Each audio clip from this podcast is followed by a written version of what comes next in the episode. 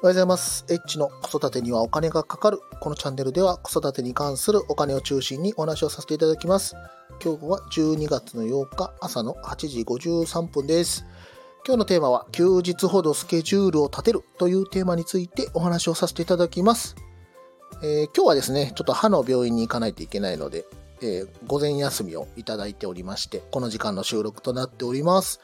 えー明日なんですけども、えー久しぶりに一人で過ごせる休日みたいなのがちょっとありましてですね、ワクワクしてるんですけども、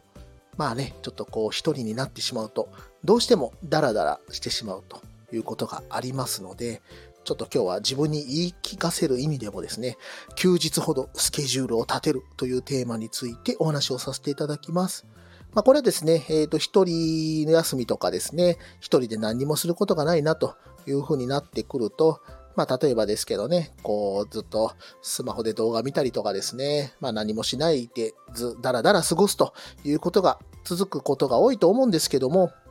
そうはならないように、えーぜひですね、休日ほど積極的にスケジュールを立てて動いた方がいいという風なお話になっております。まず僕がやることは、えっ、とですね、予定、 to do リストみたいなのをですね、作って、まあ、付箋なんですけども、付箋に今日のやることみたいなのを書いておきます。えっ、とね、まあ、やらないといけないなって思ってるのはですね、まあ、しょうもないことばっかりなんですけどね、えっ、と、まず、あの、カッターシャツの、えー、染み抜きといいますか、漂白とかですね、リビングのカーテンを洗うとか、あとは、髭剃りをメンテナンスするとか、空気清浄機洗うとか、えーと、あとは換気扇もね、ちょっと洗いたいなとか、ベランダ掃除したいなとか、まあそういうような本当に細かいことが結構あるんですけども、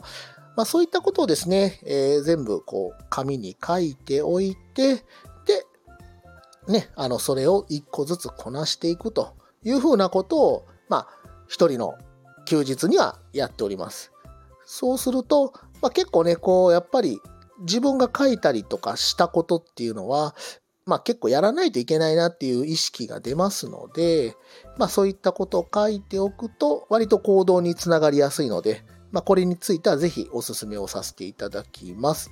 まああとね、まあそれが全部終われば、まあね、もうダラダラタイムみたいな感じで、ダラダラしてもいいんじゃないかなと思いますので、まあ積極的にね、休みの日ほど、まあこうね、やることみたいなのをしっかりと書いておくと、